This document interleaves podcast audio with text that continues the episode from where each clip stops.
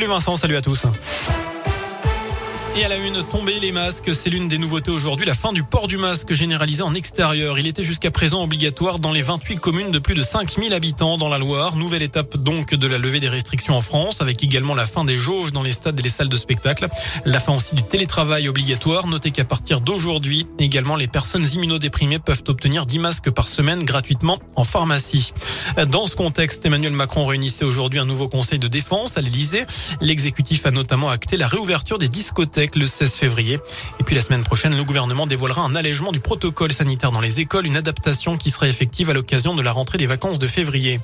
Chez nous, un cluster géant à la prison de Rouen, 195 détenus sur près de 550 ont été testés positifs en début de semaine.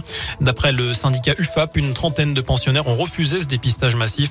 Notez aussi que 24 personnels sont isolés car positifs ou simples cas contact. Dans l'actu également, le ton monte à Saint-Marcelin en forêt avec désormais l'arrêt total de la production chez Thermal Ceramics. Les salariés l'ont décidé hier après-midi après les dernières propositions de la direction sur les négociations annuelles obligatoires. À l'origine, les grévistes réclamaient une prime exceptionnelle de 5 000 euros. Elle est pour l'instant de 1 000 euros brut, mais elle serait même menacée par la direction si le mouvement continue. Il a déjà été condamné à 14 reprises. Un agriculteur de 53 ans devait être jugé aujourd'hui devant le tribunal correctionnel de Rouen. Il est présenté en comparution immédiate après avoir foncé sur une voiture avec son tracteur le week-end dernier à Pouilly-les-Nonins, dans le Rouennais. L'individu aurait également été la cible d'insultes racistes. Enfin, c'est une première mondiale. L'association Tonga Terre d'accueil basée dans la Loire va permettre à quatre lions de rejoindre une réserve protégée d'Afrique du Sud. Ces lions, un mâle et trois femelles, appartenaient à un cirque itinérant français.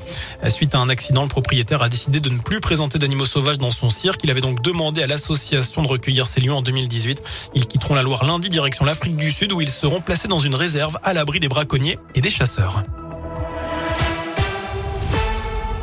Merci beaucoup Sébastien.